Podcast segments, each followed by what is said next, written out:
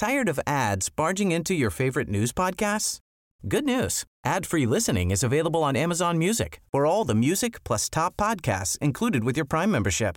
Stay up to date on everything newsworthy by downloading the Amazon Music app for free or go to amazon.com slash news ad free.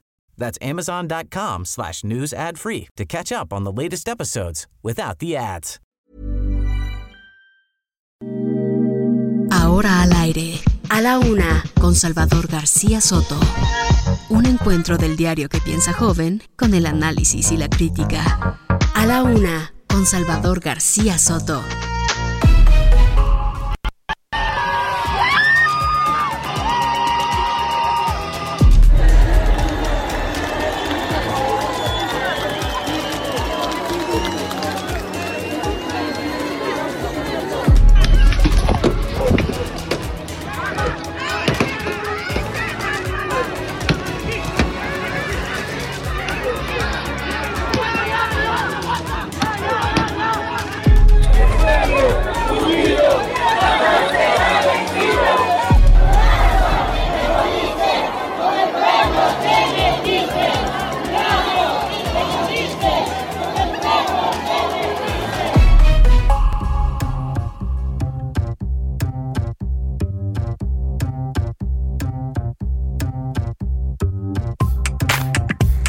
Es la una de la tarde en punto en el centro de la República. Los saludamos con gusto. Iniciamos a esta hora del mediodía a la una. Este espacio informativo que hacemos para usted todos los días a esta hora del día. Aquí estamos. Aquí estamos para informarle, para acompañarle, para entretenerle y por supuesto para servirle. Este espacio informativo se hace con todo un equipo de profesionales que lo saludan a nombre mío y de todo este trabajo que hacemos todos los días para estar con usted en esta parte de su día. Soy Salvador García Soto y en este martes, martes 21 de junio, martes nublado en la Ciudad de México, amaneció fresco el clima, ¿eh? está eh, no frío, pero sí fresco. La gente ya saca las chamarritas, los suéteres, lo que se puede la, para protegerse. Hay muchas probabilidades de lluvia, 18 grados centígrados la, la temperatura en estos momentos, 50% de probabilidades de lluvia acá en el Valle de México. Allá en su ciudad, ¿cómo anda el clima? ¿Cómo anda el tráfico? Espero que también ya esté lloviendo. A toda la gente que nos escucha en la República Mexicana le mandamos un afectuoso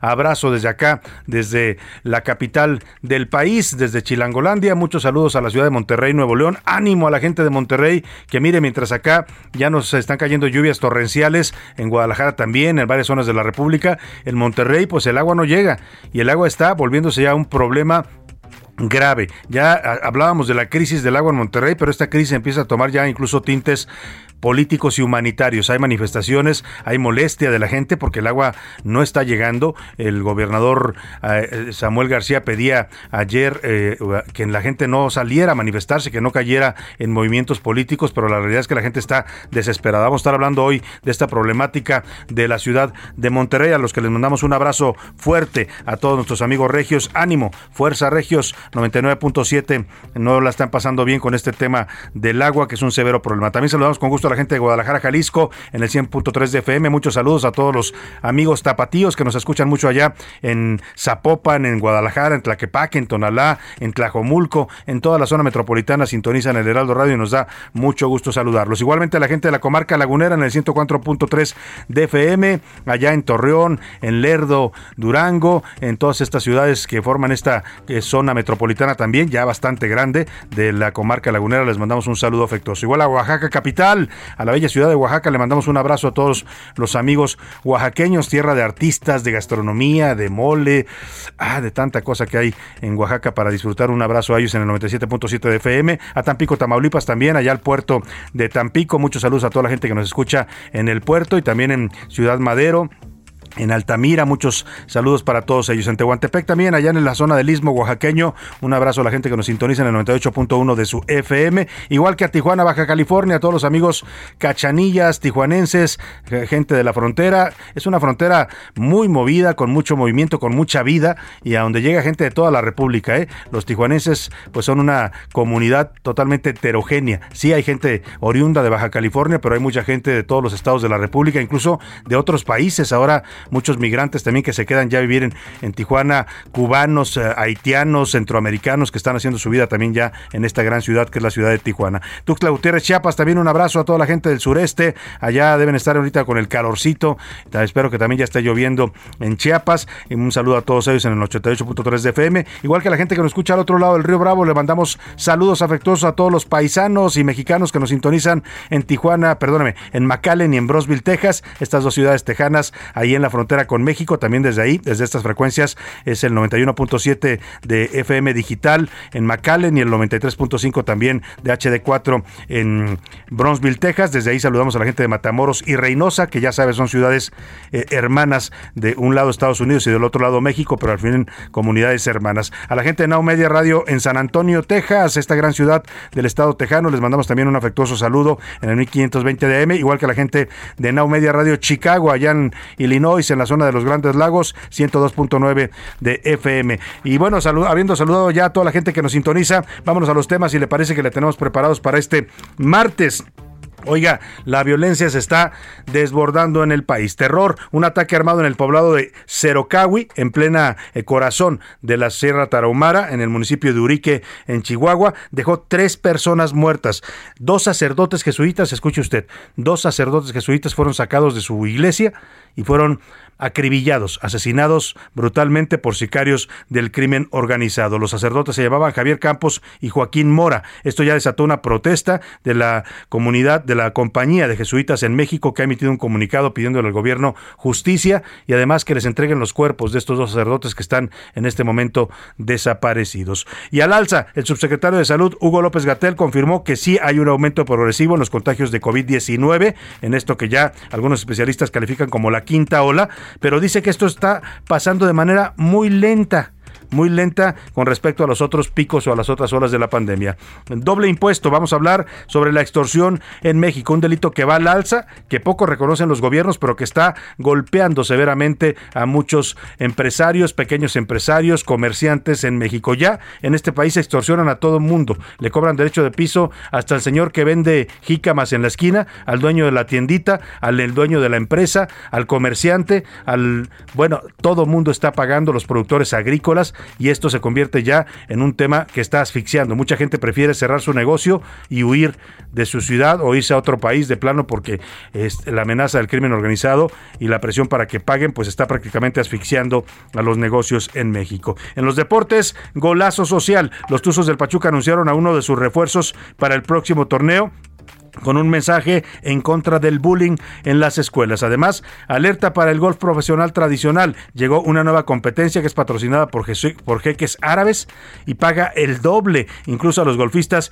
que quedan en último lugar. Se van a llevar a todos los golfistas del mundo ahora a jugar allá en estos torneos árabes. Ya le voy a dar todos los detalles con Oscar Mota. En el entretenimiento, Priscila Reyes nos va a traer el audio de cuando Cristian Nodal corre a un fan de uno de sus conciertos. Anda, anda mal el señor Cristian Nodal, parece que está joven Belinda lo dejó bastante afectado. Ha tenido ya varios episodios públicos donde habla de un descontrol emocional y hasta mental. Él mismo lo reconoció en uno de sus recientes videos. Además, fue el cumpleaños de Sir Paul McCartney. 80 años cumplió Paul McCartney. Tuvo un, invitado sorpresa que le cantó las mañanitas. Nos va a decir Priscila Reyes quién fue.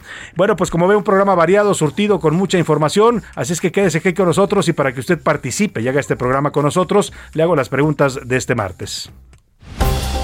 Esta es la opinión de hoy.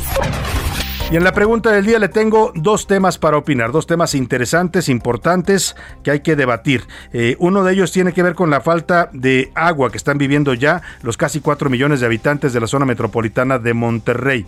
La, crisis del agua, bueno, comenzó siendo una crisis, hoy se está volviendo ya casi un tema humanitario. Esto que está pasando en Monterrey puede empezar a pasar ya en otras ciudades de la República, es un problema incluso a nivel mundial.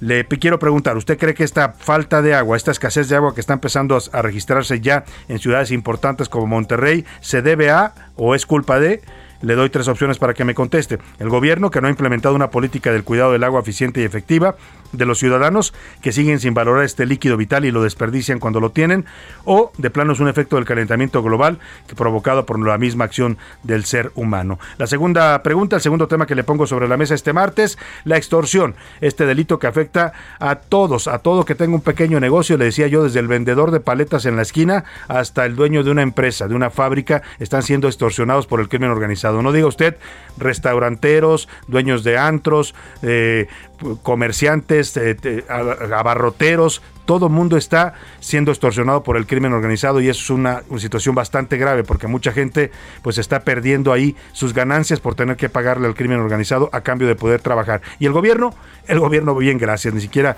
parece importarle este tema porque incluso en las cifras oficiales dicen que va a la baja la extorsión. ¿Qué piensa usted de este tema de la extorsión, del derecho de piso que estamos pagando los mexicanos por trabajar y producir en este país. Pienso que es uno de los peores delitos porque hace quebrar a los negocios y se lleva las ganancias, además injustamente. Es un doble impuesto que pagan los mexicanos porque aparte de que nos cobra el gobierno impuestos para poder eh, abrir un negocio, aparte nos cobra el crimen organizado o de plano este delito pues llegó para quedarse y hay que acostumbrarse porque el gobierno la extorsión, no hace nada el gobierno ante este delito. El número para que nos marque 5518 41 51 99. Ya sabe, ya sabe que puede mandarnos mensajes de texto o de voz, usted decídalo. Aquí lo que importa y importa mucho es que su opinión cuenta y sale al aire. Vámonos al resumen de noticias porque esto como el martes, como las lluvias, ya comenzó. Estancados. Expertos y analistas en el ámbito de la construcción estimaron que el sector comenzará a ver resultados de recuperación hasta 2024, esto debido a la inflación y la caída en el consumo. Tropiezo. En mayo pasado, el ahorro voluntario realizado por los trabajadores en su Afore fue un total de 3.081 millones de pesos, lo que representa una caída del 6.9% respecto al mismo mes de 2021. Rata suelta. En los primeros cinco meses del año, los robos contra usuarios de transporte público aumentaron en un 10% en varios municipios del Valle de México.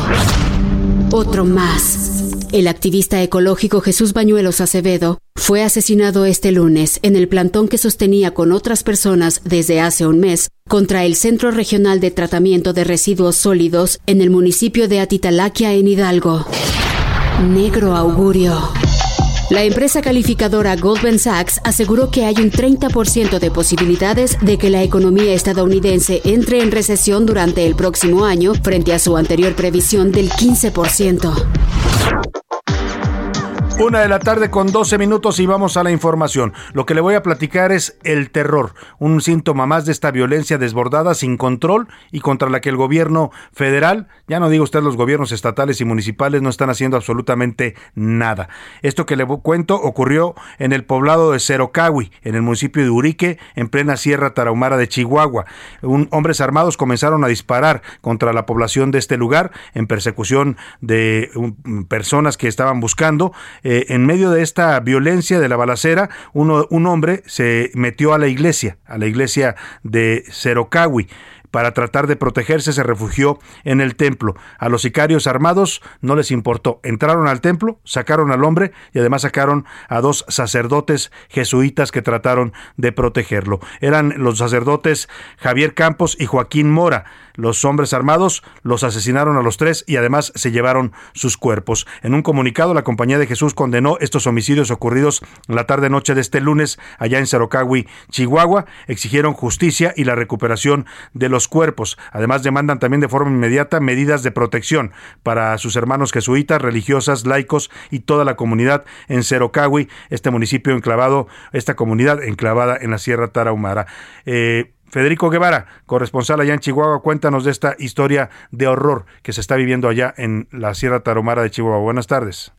Dos sacerdotes jesuitas fueron asesinados en el poblado de Cerocagui, municipio de Urique, hechos que ocurrieron cuando un hombre que también fue victimado entró a refugiarse en una iglesia tras ser perseguido por varios individuos y al entrar a la iglesia los agresores abrieron fuego asesinando a dos sacerdotes y al perseguido. Los religiosos fueron identificados como Javier Mora, mejor conocido como el Padre Gallo, y Javier Campos. Ante esta situación, el gobierno del estado condenó los hechos, afirmó que a través de un comunicado que ya se están llevando las investigaciones correspondientes. La Compañía de Jesús condenó en un posicionamiento el asesinato de dos de sus miembros de estos sacerdotes jesuitas y comentaron, los jesuitas de México con profundo dolor denunciamos el homicidio de nuestros hermanos Javier Campos Morales y Joaquín César Mora Salazar y mientras esto sucede, invariablemente el foco rojo está encendido en el corazón mismo de la Sierra Tarumara, en Cero Cagui, en el municipio de Urique. Hasta aquí la información, Salvador.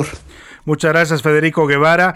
Y mire, para poner el rostro a esta violencia, en mi cuenta de Twitter, arroba ese García Soto, puede usted ver la fotografía, las fotografías de estos dos sacerdotes. Eran hombres mayores, ¿eh?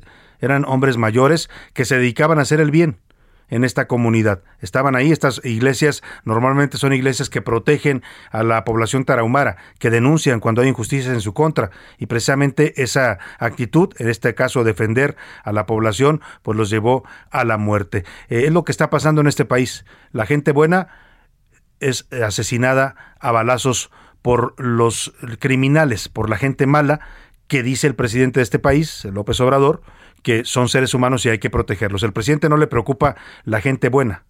En todo caso, le preocupa que voten por él y que lo alaben y, reconozcan que les da dinero en efectivo. Hasta ahí. Pero ya cuando se trata de la seguridad y le dicen, presidente, están matando, nos están matando, están asesinando, están secuestrando, están violando, están extorsionando, el presidente dice, no, no podemos meternos con los criminales, tenemos que respetarlos porque son seres humanos y tienen derecho. Y mire, este tema de la violencia en contra de religiosos en México no es nuevo, viene ya de los últimos sexenios. En el, en el, gobierno de Felipe Calderón se registraron varios asesinatos de sacerdotes, igual que en el de Peña Nieto. En lo que va de este gobierno, el de López Obrador, han sido asesinados siete religiosos, de, acuerdo con el Centro Católico Multimedial. Según el recuento de este centro, en 2019 mataron al párroco José Manuel Guzmán en el estado de Tamaulipas. En 2021 fue asesinado el padre José Guadalupe Popoca en Morelos. Ese mismo año, el párroco Gumercindo Cortés fue también masacrado en Guanajuato. Igual, en 2021, Fray Juan Antonio Orozco fue asesinado en Durango.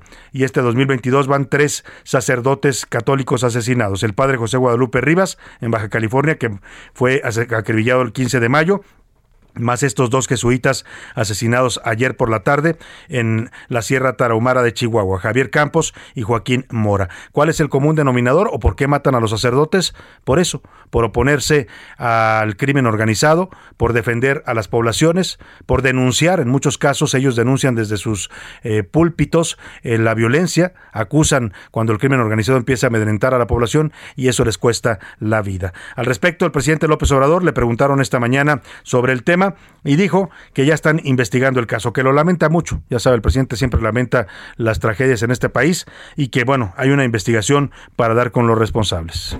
La información que tenemos hasta ahora, hasta las 5 de la mañana, es que entraron a la iglesia de Urique persiguiendo a una persona, lo asesinaron, salieron los sacerdotes y al parecer también ellos fueron asesinados. Estamos ahora atendiendo este asunto. Es una zona de bastante presencia de la delincuencia organizada. Parece que se tiene información sobre los posibles responsables. Al parecer, dice el presidente, no, señor presidente. Tal vez no tenía la información a esta hora que habló el presidente, ya estaba circulando el comunicado. El presidente había dicho esto antes de las 8 de la mañana por ahí, en su mañanera. A ver si me ubica en la hora exacta, por favor, porque es delicado que el presidente no tenga esta información. El comunicado estaba, yo lo publiqué antes de las 8 de la mañana está publicado en arroba S. García Soto en Twitter, el comunicado oficial donde la compañía de Jesús en México, los jesuitas en México, pues dicen que sí, fueron asesinados estos dos sacerdotes. No fue, al parecer, presidente,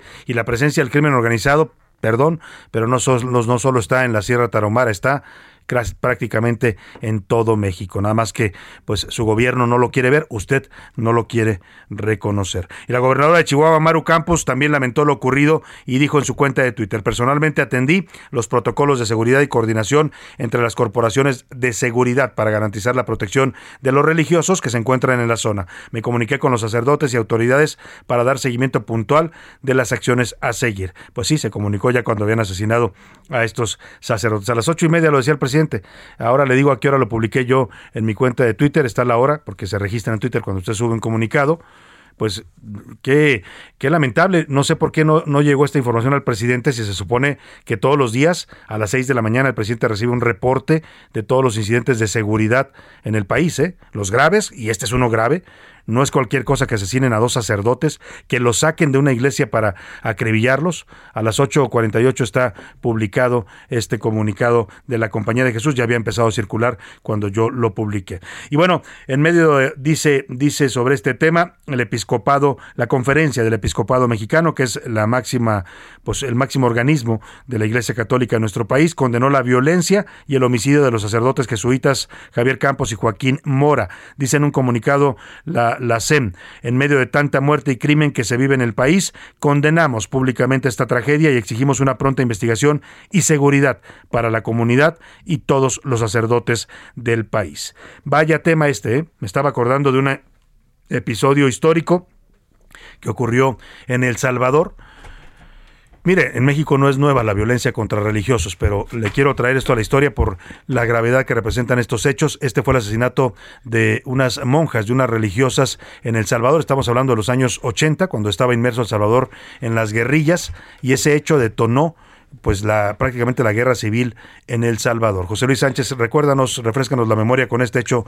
ocurrido en El Salvador. Buenas tardes. Salvador, buenas tardes, buen martes, así es. Ocurrió el 2 de diciembre de 1980. Fueron asesinadas cuatro monjas de origen norteamericano, las monjas Ita Frod, Maura Clark y Katzel y la misionera laica Jen Denova. Ellas fueron violadas y después fueron asesinadas. Las cuatro religiosas pertenecían a congregaciones de las hermanas Maricol y Ursalinas. Habían llegado al país centroamericano para brindar apoyo, precisamente lo que comentas, dentro de todo este ambiente de violencia y de guerrillas que existía en este país. Y bueno, pues en medio de esta ayuda llegan eh, algunos guerrilleros, eh, entran a, la, casa donde se hospedaban estas, estas religiosas y estas monjas, eh, las violan y después las sacan de este lugar y las asesinan. Esto provocó de allá de lleno la guerra dentro. Así es, la guerra este civil en El Salvador. No quiero sugerir nada, pero es grave lo que está pasando en México y lo que ocurrió en la Sierra Tarahumara es bastante delicado. Vamos a ver qué hace el gobierno y si son capaces o no de parar esta situación de violencia que ya nos afecta a todos los mexicanos. ¿eh? No, no por tratarse de sacerdotes es más grave, pero sí le da pues una connotación mucho mayor a esta violencia. Los sacerdotes fueron y los sacaron de su iglesia y los mataron a sangre fría. Vamos a seguir de cerca el tema, por lo pronto vamos a otro asunto importante. El subsecretario de Salud, Hugo López Gatel, comentó, por fin reconoció al señor López Gatel, ya lo habíamos, ya lo habían dicho varios especialistas, ayer lo comentábamos, ¿no? Ya lo había dicho la UNAM a través de su observatorio para el COVID que encabeza el señor Alejandro Macías, el doctor Alejandro Macías, infectólogo, pero hasta hoy lo reconoce López Gatel.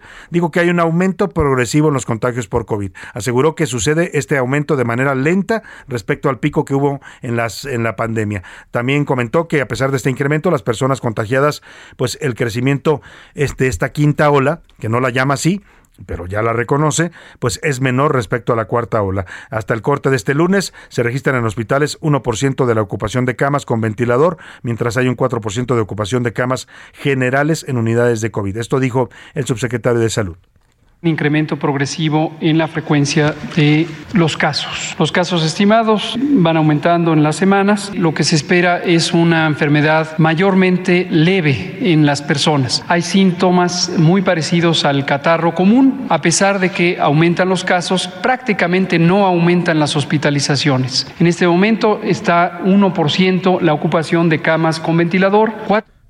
Pues ahí está lo que dice el señor López Gatel. Dice que es lento José Luis, pero ¿cómo va la, cómo va la gráfica y la estadística? Porque yo ya lo he dicho varias veces, pero no le creo mucho al señor López Gatel. ¿Es lento el avance de, de los contagios de COVID en este momento? No, lo cierto es que llevamos nueve semanas consecutivas, Salvador, con alzas en contagios desde final de abril. Y bueno, pues los más fuertes han sido el desde mitad de mayo hasta estas primeras dos semanas. Hay un 71%, 71% de aumento de casos de COVID en las últimas dos semanas de junio. 71%. 71%. Eso nos, no es lento. De contagios. Eso no, puede ser calificado como lento. Pues que lo reconozca el gobierno como debe ser y que se tomen acciones y se le diga a la gente lo que está pasando. También habló de la vacuna para niños de 5 a 11 años que ya se está suministrando en todo el país. Dijo que no hay escasez de vacunas Pfizer, según lo que afirma el señor López Gatel. En varios estados de la República ya, ya están vacunando a los niños y parece que va avanzando bien esta vacunación, José Luis. Así es, eh, sobre todo en eh, Ciudad Juárez, allá en, eh, perdón, perdóname, en Tamaulipas, perdóname, donde ya hay una vacunación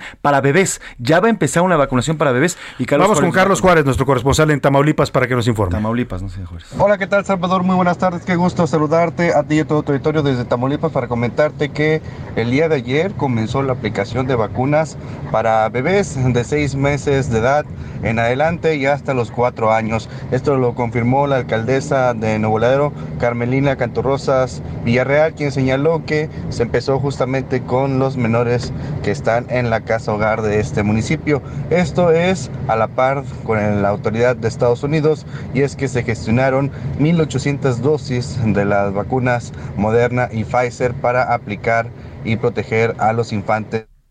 Muchas gracias a Carlos Juárez, nuestro corresponsal. Vámonos a la pausa con música. Ya comenzó el verano a las 4.13 de la mañana y dan ganas, dice, de vacaciones, como nos dice la onda vaselina en esta canción. Regresamos.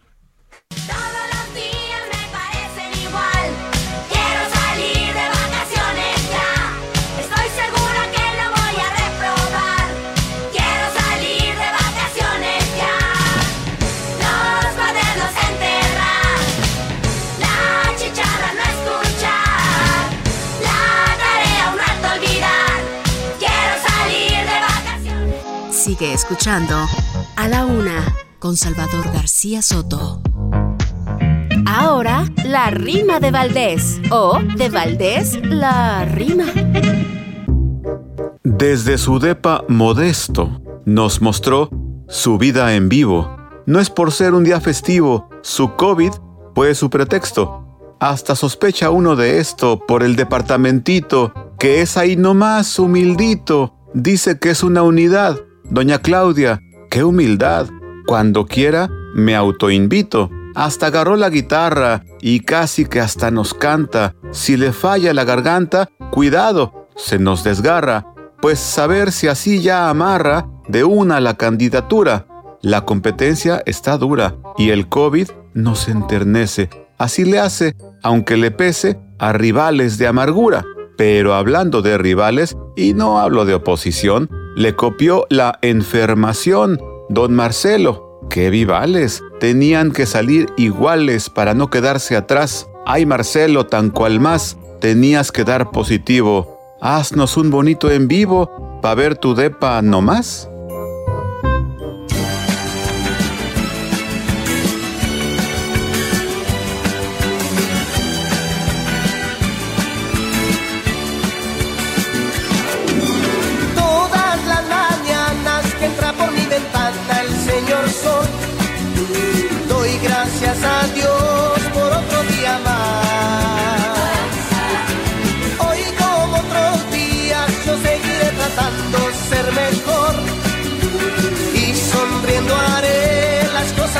más.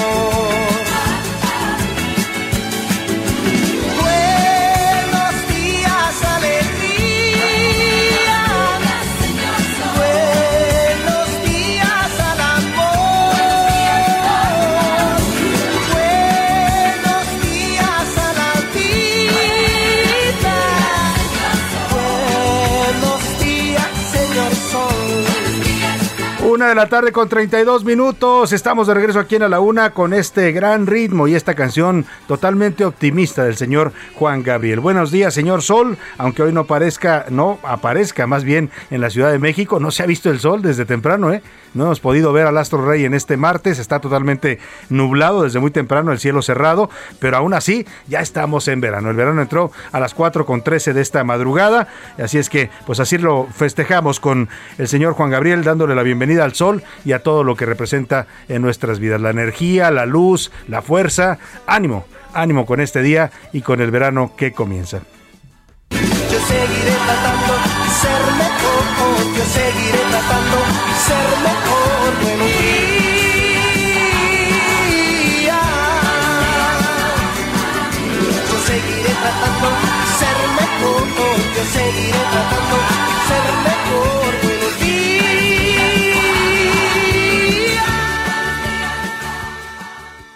A la una, con Salvador García Soto.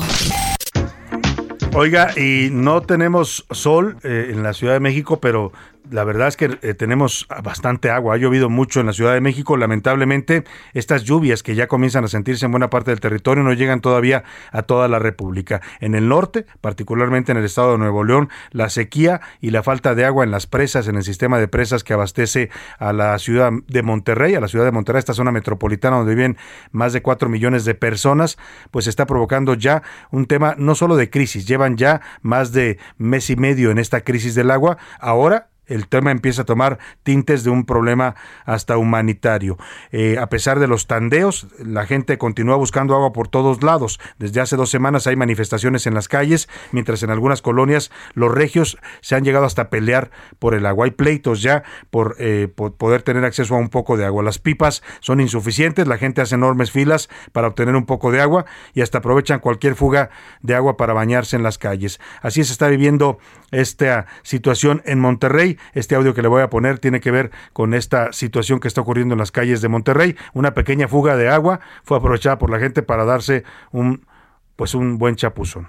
Así es que dijeron, pues aquí mero se trajeron el champú, hasta el me están cargando aquí. Quién sabe cuántos días tenía sin bañarse como lo, como lo escuchó usted, aprovecharon esta fuga y la gente está bañándose. Vamos a compartirle el video en este momento en, nuestra cuenta de Twitter, arroba ese García Soto. Eh, de ese tamaño es la problemática del agua en Monterrey en estos momentos. Vamos precisamente hasta la Sultana del Norte, a la ciudad regia, con Daniela García, corresponsal del Heraldo de México, que nos cuenta de esta crisis que le decía empieza ya a tomar tintes humanitarios. Te saludo, Daniela, allá en Monterrey. Buenas tardes. Buenas tardes, Salvador. Pues la falta de agua para los habitantes de Nuevo León, particularmente en la zona metropolitana de Monterrey, se ha agudizado en los pasados días, resultando en bloqueos de vialidades, colapsando el tráfico, manifestaciones, largas filas de personas esperando juntar agua a través de las pipas que llevan las autoridades y hasta ciudadanos tomando agua de fugas y veneros que existen bajo las calles de la ciudad. Aunque los cortes de agua programados a través del programa Agua para Todos iniciaron desde hace un par de meses, fue la semana pasada cuando les situación se agravó cuando la autoridad detectó una megafuga de agua en el acueducto que transporta agua de la presa El Cuchillo a la capital del estado, considerada por el director de agua y drenaje como la fuga más grande en la historia de la paraestatal. Ante esto, se optó por cerrar el paso de líquido a la ciudad durante 24 horas, una decisión que el mismo Juan Ignacio Barragán reconoció fue muy difícil, afectando aproximadamente el 50% de la población de la zona metropolitana de Monterrey y orillando a las autoridades escolares incluso a dar la opción a los padres de familia de llevar a sus hijos a la escuela o no por la falta de agua en la mitad de la ciudad.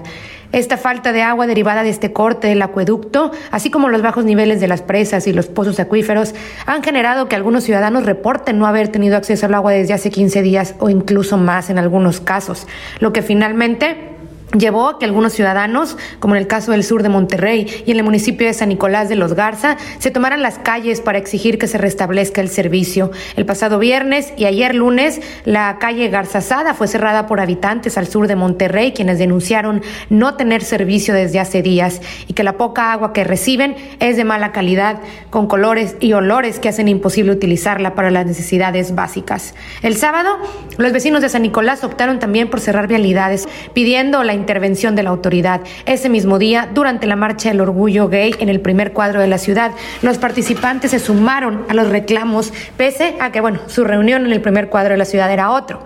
Es la información esta tarde, Salvador. Muchas gracias, Daniela García. Pues vaya situación, toda nuestra solidaridad para la gente de Monterrey. Tienen derecho a exigir el agua, es un derecho humano. Y mire, esto nos está poniendo en el, eh, pues en el centro de una problemática que se viene fuerte, no solo en México, ¿eh? es Monterrey ahora, pero mañana puede ser cualquier ciudad de la República. Este tema va a empezar a agudizarse a partir, pues, de lo que estamos viviendo en el cambio climático, de las sequías cada vez más prolongadas, eh, las lluvias también torrenciales. Esperemos que en este caso, pues, lleguen ya también a esta zona de Monterrey y llenen sus presas para que puedan tener agua, pero lamentablemente pues es algo a lo que habrá que irnos adaptando. Lamentablemente el ser humano puede sobrevivir sin muchas cosas, ¿eh? todo lo material podemos prescindir de muchas cosas, eh, aunque creamos que es más importante hoy que el celular. Eh, pues, por ejemplo, mucha gente pensaría que no puedes vivir sin el internet o el teléfono celular, pero sin el agua sin el agua no hay vida, ¿eh? ahí se originó la vida, no hay que olvidarlo, y el día que nos falte el agua, como está empezando a faltar ya en algunas regiones del mundo, pues entonces lo que se va a terminar es eso, la vida de los seres vivos en este planeta.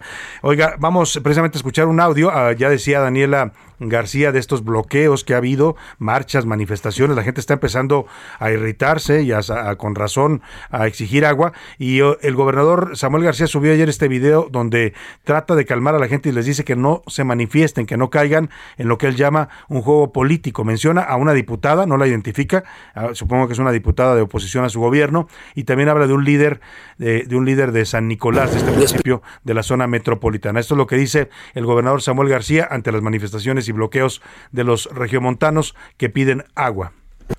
Les pido que no se manifiesten. Yo sé que lo está provocando una diputada federal y un patán, un corrupto de San Nicolás. No les hagan caso, no caigan en el juego, no afecten a otros ciudadanos. Todos tenemos la misma crisis. Pues ahí está el gobernador tratando de contener las manifestaciones, pues me, temo que mientras no logre eh, pues llevar agua a Monterrey, eh, pues no separarán estas expresiones de inconformidad. Y sí, tiene razón Samuel García cuando habla de intereses políticos que se empiezan a mover, por supuesto, por supuesto, cuando, la, cuando los, los políticos de oposición ven este tipo de crisis, pues se meten, ¿no? Meten su cuchara para tratar de asusar a la gente en contra del gobierno. Lamentablemente, pues como dicen, la pradera está seca y cuando la pradera está seca, cualquier eh, fósforo puede incendiarla. Y eh, mire, el contraste, el contraste y, el, y la paradoja, ¿no? Así, así es la vida, mientras unos eh, eh, lloran y se lamentan y están enojados por la falta de agua, en el caso de Monterrey, en Chiapas pues en Chiapas las lluvias están provocando ya muertes. Tres personas fallecieron por las lluvias torrenciales que ha vivido el estado de Chiapas. Los integrantes de una familia que viajaban en una camioneta murieron por la caída de un árbol que les cayó encima. Además, un menor de dos años resultó herido de gravedad y lo tuvieron que hospitalizar. Vamos con José Torres Cancino para que nos cuente acá la otra cara de la moneda. Las lluvias torrenciales están provocando decesos en Chiapas. Buenas tardes, José. Salvador, buenas tardes, te saludo con gusto. Ni siquiera han llegado de forma concreta los remanentes de Celia, Chiapas, y las lluvias intensas de las últimas horas han dejado tres personas muertas. Se trata de una familia que se transportaba de Solosuchiapa hacia Pichucalco en el norte de la entidad a bordo de una camioneta y murieron aplastados por un árbol que cayó sobre esta unidad. Un menor de dos años de edad fue trasladado al Hospital General de Pichucalco donde se debate entre la vida y la muerte. Esta noticia ha generado consternación total entre la población chiapaneca. En otros puntos puntos de la entidad también se han registrado daños. Por ejemplo, en la carretera de Amatenango de la Frontera, en la sierra de la entidad, esta colapsó debido al reblandecimiento de la tierra y generó también que varias comunidades quedaran incomunicadas. Hasta el momento también en el río el que divide a México y Guatemala, se mantiene monitoreo constante debido a que ha alcanzado su máxima capacidad, por lo que podría desbordarse en las próximas horas y dañar a pobladores aledaños a este punto. Las autoridades de protección civil en Chiapas han exhortado a mantenerse atentos de las recomendaciones que se emitan a través de los diversos sistemas de difusión y en caso de evacuar, obedecer las instrucciones de las autoridades. El reporte, Salvador. Muchas gracias, José Eduardo Torres, allá en Chiapas. Pues vaya, vaya paradoja, ¿no? Es el contraste de la vida, así mientras unos eh, lloran, otros ríen, mientras algunos no tienen agua, a otros el agua los empieza a causar problemas como en Chiapas. cuéntanos de Celia, ¿qué es Celia en estos momentos? ¿Ya es huracán, es tormenta tropical? Salvador, apenas ayer por la mañana cerca de las diez y media evolucionó a depresión tropical. Celia se encuentra a 535 kilómetros de Chacagua, allá en Oaxaca, pero se prevé que para el jueves se convierta ya en huracán de categoría 1 y esté afectando principalmente otra vez las costas del Pacífico, todas las costas de Guerrero, también las costas de Oaxaca. Y bueno, pues está pegando porque justamente está en la colita, en la colita de la República Mexicana y aunque se encuentra relativamente lejos, bueno, pues ya está provocando lluvias en la zona de Chiapas, en la zona de Me gustó eso de la colita de la República Mexicana que dice José Luis, perfectamente nos imaginamos esa, esa parte final de la República, ¿no? Donde termina el estado de Chiapas y empieza Guatemala. Se prevén rachas de kilómetros por hora de 150 kilómetros por hora y bueno, el viernes estaría, si es que no se degrada, estaría tocando ya este otra vez playas de Oaxaca. Pues a que Celia, a ver cómo nos va con Celia, vamos a prepararnos y a estar alertos y atentos sobre todo la gente allá de esta zona del sureste del Pacífico que va a ser afectado por esta. Está siendo ya afectado, lo decía bien el corresponsal, todavía no llega formalmente pues el golpe de Celia y ya empezaron los problemas allá en Chiapas. Oiga, y quien también trae problemas y le está lloviendo sobre mojado, Bueno, pero está cayendo un, un chaparrón, como dice, ¿no? Un- una tormenta con todo y rayos y centellas. Los rayos salen desde Palacio Nacional y desde varias, la Secretaría de Gobernación. Me refiero al dirigente nacional del PRI, Alejandro Moreno, eh, Moreno Cárdenas. Un juez en Campeche rechazó otorgarle un amparo al dirigente nacional del PRI eh, porque pues lo solicitó en contra de los audios que está difundiendo de conversaciones privadas suyas la gobernadora de Campeche Laida Sansores. El juez dijo que no tiene competencia para revisar el asunto, más bien yo creo que le faltan otras cosas al juez, pero dijo que él no tiene competencia para este tema. Como le hemos informado, la mm, gobernadora de Morena, eh, ya en Campeche, ha revelado audios supuestamente del líder priista, audios que son obtenidos a través de espionaje telefónico. La verdad es todo un delito este tema, ¿eh? Yo creo que tiene razón en denunciarlo el líder del PRI, porque tendría que explicar la señora Laida Sansores, pues de dónde saca eh, audios de conversaciones privadas. Tiene un equipo de espionaje. Aquí decía en este espacio Ramón Alberto Garza, periodista eh, precisamente de allá de Nuevo León, eh, director de Código Magenta, que pues detrás de estos audios que filtra todos los días eh, la señora Laida Sansores en sus conferencias de prensa, pues está Renato Sales, Renato Sales Heredia, que fue funcionario federal de seguridad en el gobierno de Peña Nieto, estuvo en la Secretaría de Seguridad Federal, en la Policía Federal y ahora es el procurador de justicia de Campeche. Decía Ramón Alberto que estos audios los estaba obteniendo el señor Sales Heredia porque tiene un programa, eh, un software que fue adquirido en los tiempos en los que él trabajaba en el gobierno federal, el software Rafael, desde donde se puede espiar pues a quien usted quiera, ¿eh? a políticos de oposición, a empresarios, a periodistas, a los que le caigan gordos, puede usted ponerse a escucharlos con ese eh, programa, ese software que se infecta a los teléfonos y desde ahí puede usted obtener toda la información que usted quiera. Bueno, pues le negaron el amparo al señor Alito Guillermo Officer. Cuéntanos, muy buena tarde. Muy buenas tardes, Salvador. Te saludo con gusto desde Campeche. Bien lo has relatado ya. El juez segundo de distrito con sede aquí en Campeche, Edgar Martín Gasca de la Peña, titular de este de este distrito, eh, con residencia aquí en la ciudad de Campeche, pues resolvió que no tienen la competencia debido, dijo él, a que se trata un asunto eh, de materia administrativa, por lo que ha regresado este expediente que se creó el 9 de junio cuando Alejandro Moreno Cárdenas, el líder priista, eh, solicitó un amparo y que fuera rechazado el 14 de junio, es decir, hace exactamente una semana, ha regresado a la Ciudad de México para que, eh, pues entonces sí, desde ahí, desde la Ciudad de México, establezcan si se tiene la competencia para dar el amparo al líder nacional del PRI. Lo cierto es que mientras esto sucede, mientras este proceso continúa, eh, Laida Sansores San Román y el gobierno de Campeche, desde sus eh, conferencias, desde este programa que tiene la gobernadora el martes del jaguar puede seguir mientras tanto dando a conocer estas grabaciones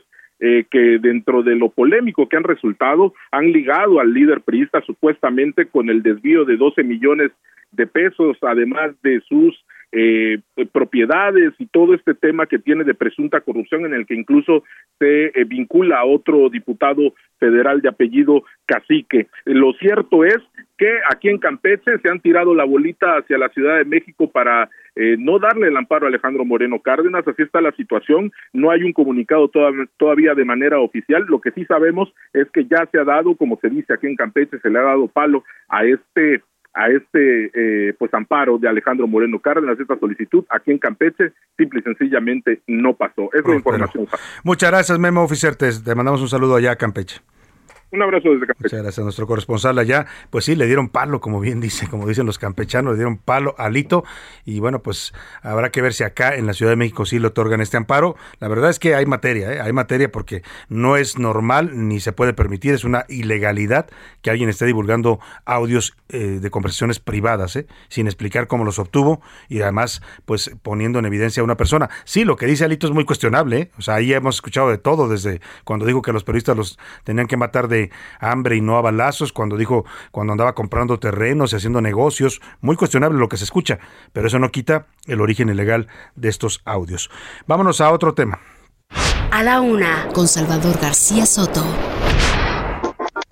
Oiga, ya le comentábamos esta grave noticia que se genera el día de hoy allá en la Sierra Tarahumara de Chihuahua, en el municipio de Urique, en la comunidad de Cerocahui, el asesinato de dos sacerdotes de la Compañía de Jesús, de los jesuitas que laboran en esa zona, precisamente tratando pues de hacer su labor religiosa, pero también se convierten en defensores de los habitantes de esta zona tarahumara. Han denunciado la violencia, trataron de proteger a un hombre que estaba siendo perseguido por sicarios del crimen organizado y eso les costó la vida. Hago contacto para hablar de, este hecho con Jorge Atilano González Candia, él es asistente del sector social del gobierno de la provincia mexicana de la Compañía de Jesús. Jorge, ¿cómo está? Qué gusto saludarlo. Muy buenas tardes.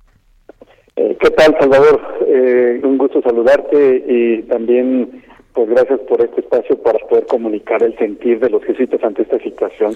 Al contrario, Jorge, gracias por la confianza. Vimos este comunicado hoy muy temprano. Sorprende, alarma que se estén registrando este tipo de hechos. No es nueva la violencia contra religiosos en México, pero la forma en que asesinaron a estos dos sacerdotes de la Compañía de Jesús sí preocupa y preocupa bastante. Sí, es lamentable.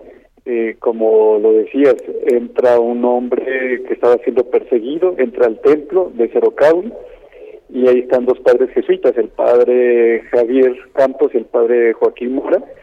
Eh, no sabemos si les eh, si les dijeron eh, detente, no sabemos cuál fue la, la, palabra que dijeron, pero esta persona que entra armada dispara a este joven que iba persiguiendo, lo asesina y después le dispara a los dos jesuitas. Eh, están los cuerpos en el templo eh, otro sacerdote jesuita oye lo que pasó, oye los disparos, va al templo y ve que ya un grupo armado estaba recogiendo los cuerpos y él le dice, eh, déjame darle los santos óleos y, no te lleve los cuerpos, queremos darle cristiana sepultura y esta persona le dice, padre, no podemos hacer esto. y se los llevan a la camioneta, los echan a la camioneta y hasta ahora están desaparecidos. Terrible la situación. Claro, esto es parte de lo que exige la compañía, de, no solo que se haya justicia y que se detenga a los responsables de este asesinato, sino reclaman también los cuerpos de estos sacerdotes. Hasta el momento no saben qué pasó con ellos, dónde los tienen o qué les hicieron. No, no, no, no, no tenemos noticias. Eh, sí nos comunicamos eh, con eh, la Secretaría de Gobernación y con el gobierno del estado de Chihuahua eh, para ponerlos al tanto y se hizo ayer ya en la noche un pues un resguardo de la comunidad de Cerocavi porque no sabíamos la repercusión que esto pueda tener. También te quiero mencionar, Salvador, que pues, los jesuitas en la Tarahumara tienen décadas de estar allá presentes, son una zona pues de barrancas, de difícil acceso, y ahí han estado acompañando a la comunidad, han trabajado en recuperar sus ritos, fortalecer las asambleas, las fiestas, eh, el tema de la salud, la alimentación, eh, animar y, y, estar presentes con la comunidad. Los. Sí. A ver, Parece que tuvimos problema con la comunicación, vamos a recuperarla. Estamos platicando con Jorge Atilano González Candia, él es asistente del sector social del gobierno en la provincia mexicana de la Compañía de Jesús. Eh, nos estaba narrando esta labor social, eh, pastoral, por supuesto, eh, de origen religiosa, pero que tiene también mucha labor social que hace la Compañía de Jesús en estas zonas del país, zonas marginadas. El caso de la Sierra de usted sabe que tienen altos niveles de marginación. Nos estabas platicando, Jorge Atilano, sobre esta labor además de lo religioso, también social y, que realizan en apoyo a la población de la Sierra Tarahumara. Salvador, los padres jesuitas han sido los mediadores entre estas comunidades y estos grupos delictivos. Muchas veces les han pedido eh, dar la palabra, eh, mediar ante, una situación. Entonces eran personas de una eh, calidad moral en la comunidad y sí, para nosotros es muy grave el asesinato porque uno, el padre Javier Campos era el superior de los jesuitas en la Tarahumara, y dos, era el párroco de la comunidad. Entonces, eh, pues eh, había un modo de convivencia ahí en la sierra para poder sobrevivir en un contexto de tanta inseguridad y se rompe una un, liderazgo moral Claro. Pues, estamos preocupados por la situación de seguridad de la Tarahumara. No se había dado esta situación en estas oleadas de violencia. Ajá. Eh, entonces es preocupante lo que estamos viviendo Es- por allá. Esto que dices es muy importante porque sabemos que desde hace, como bien lo dices tú, hace décadas que laboran ahí, hace también quizás décadas que el crimen organizado está presente en esta región de México como lo está en muchas otras, pero lo dices tú bien, había ciertos equilibrios, había ciertos, eh, digamos, límites para la acción de estos grupos criminales y hoy parece que ya no les importa, eh, Jorge, que están rompiendo, digamos, todos los parámetros de la violencia a la que ya nos habíamos acostumbrado. Sí, ro- rompieron el límite que se había establecido. Eh, no- creemos que esta persona que entró al templo queriendo asesinar a este joven, pues estaba en estado de adicciones. Eh, Drogado. Estaba alterado y eso podría explicar la situación y la actuación. Pero pone, en, eh, pues es una situación alarmante, ¿no? De personas con, con poder, que se sienten con poder, con armas Claro. y, y en estado alterado de la droga, eh, pues es un peligro latente que tenemos en estas en estas Y comunidades. además actuando en la impunidad, pues, porque no se ve una acción del gobierno para frenar esta eh, violencia. El propio presidente lo reconoce hoy, que es una zona con alta presencia del crimen organizado, pero no dice qué se está haciendo. ¿A qué se han comprometido las autoridades con, con la Compañía de Jesús para resolver este crimen y para entregarles los cuerpos, eh, Jorge? Sí. Eh, eh, desde ayer nos comunicamos con la Secretaría de Gobernación del Gobierno Federal y con el Gobierno del Estado de Chihuahua. El día de ayer, eh, más bien, porque seguían tres, siguen tres hermanos en Cerocahui y teníamos por esta situación, también por la comunidad y los agentes de pastoral. Entonces se trasladó un convoy de la Guardia Nacional y del Ejército para resguardar en Cerocahui y empezarán las labores de, de investigación. Sí tenemos pues la incertidumbre porque sabemos que tomar al cabecilla de estos grupos pues no va a resolver el problema. Sin duda. Eh, Jorge, me va a cortar la guillotina, Jorge, y no quiero cometer la grosería, pero te quiero agradecer que hayas eh, dado el punto de vista de la compañía para este espacio. Vamos. Ya estamos de vuelta con A la Una con Salvador García Soto.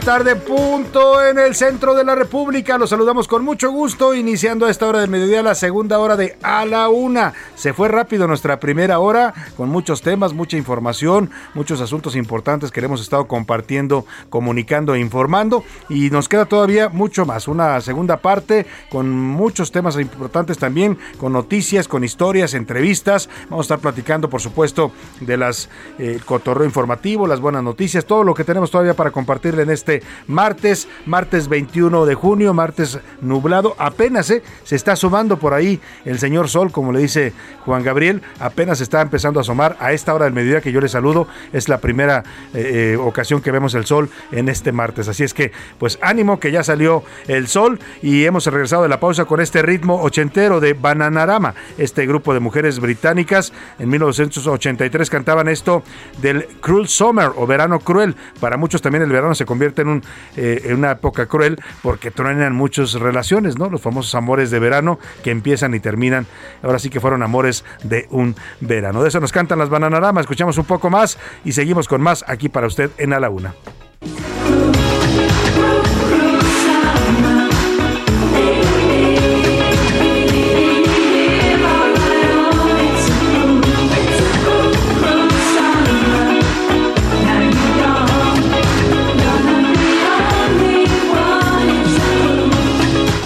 Dos de la tarde con dos minutos y vamos a los temas que le tenemos preparados en esta segunda hora de A la Una. En México el delito de extorsión ya alcanzó niveles históricos. En los primeros cuatro meses de este año se registró la cifra más alta de extorsiones en México. Abril ha sido el mes con más extorsiones, un total de 1.142 víctimas solo en ese mes y solo en la cifra oficial, ¿eh? Porque ojo, este es un delito que muchos no denuncian porque se sienten pues totalmente amenazados, a muchos los amenazan de muerte o pagas o te matamos o pagas o te quemamos el local o pagas o secuestramos a tus hijos y en fin, muchos no prefieren no denunciar para no poner en riesgo su negocio, su vida, pero aún en la cifra de los que denuncian, esta, este mes de abril se volvió el más eh, alto en extorsiones, el cobro de derecho de piso que le llaman también. Vamos a platicar de este asunto.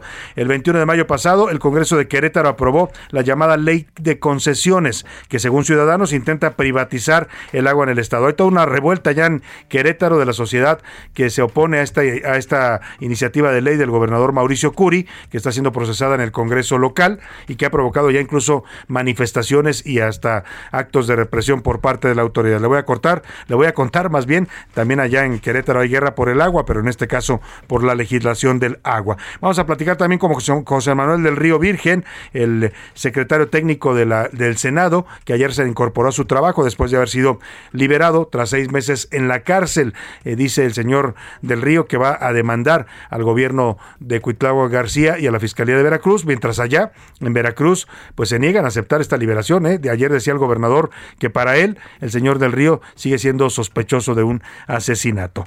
Bueno, muchos temas más que tenemos para compartirle y, y- y comentarle y vamos a ir hasta Chihuahua en este momento porque está hablando la gobernadora del estado de Chihuahua, María Eugenia Campos, eh, de origen panista, está hablando precisamente de lo que está haciendo su gobierno para tratar de a, capturar a estos criminales salvajes que mataron a dos sacerdotes en la comunidad de Cerocawi, allá en la Sierra Tarahumara. Escuchemos. Buenas tardes, saludo a todos los medios de comunicación, así como a todos los chihuahuenses. Con profundo enojo, indignación y dolor, condeno enérgicamente los hechos ocurridos en Cerocawi, municipio de Urique. Desde la tarde de ayer fueron activados los mecanismos de coordinación entre fuerzas estatales y federales para brindar seguridad a los pobladores de la comunidad de Cerocawi. Y personalmente me he mantenido al tanto de la investigación y el operativo de la zona. He estado en comunicación desde el día de ayer por la noche con el secretario de la Defensa Nacional, con el secretario de Marina, con la secretaria de Seguridad Pública Nacional y con el secretario general de Gobernación.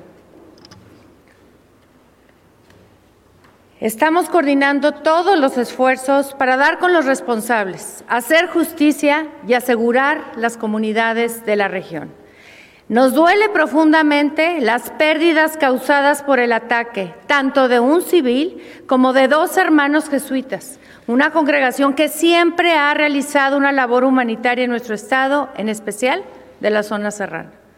A título personal, pero también desde la investidura que me han conferido los chihuahuenses, le envío mis más sentidas condolencias y solidaridad a la Compañía de Jesús, organización histórica en la cual me formé y siempre ha gozado de mi cariño, admiración y apoyo.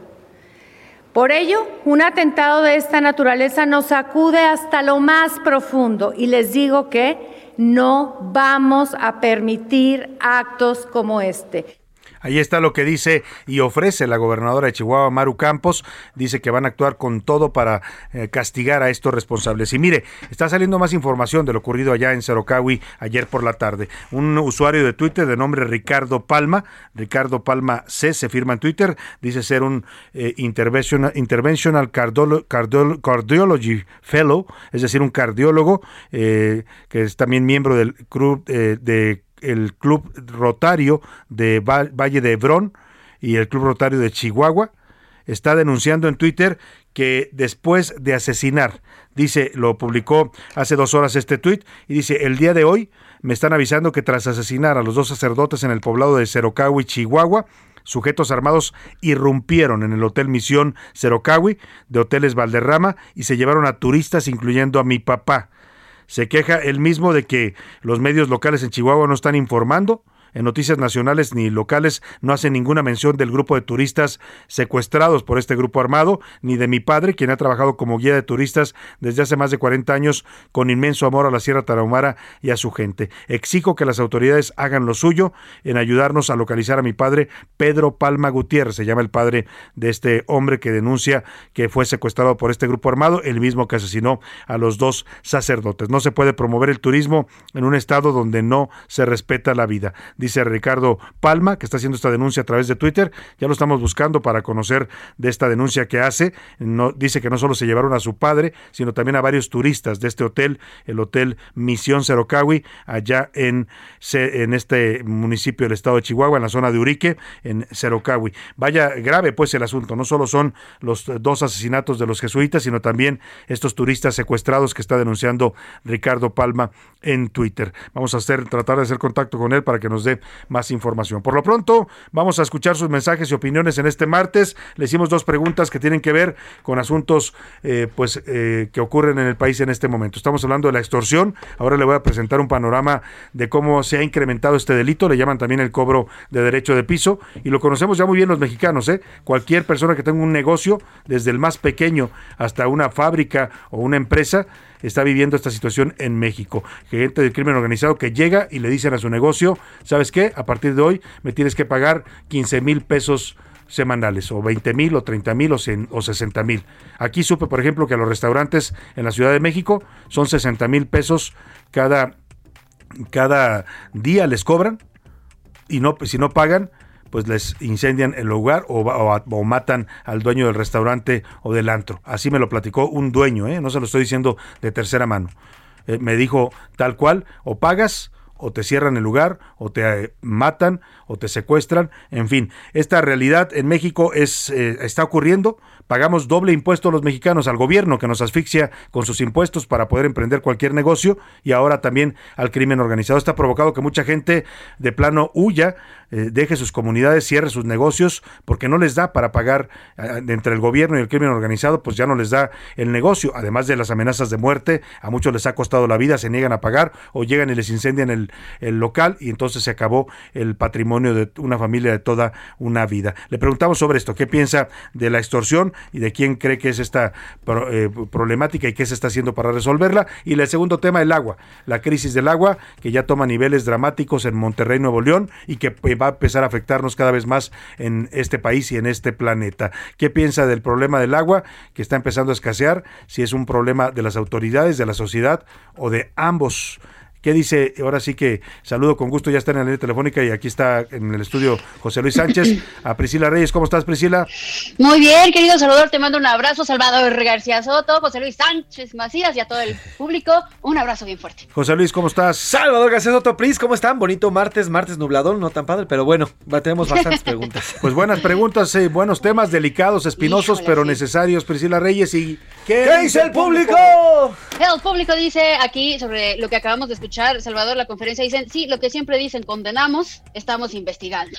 Es lo Lamentamos, condenamos, ¿no? Sí, estamos investigando y así se quedan las investigaciones por años y años y años.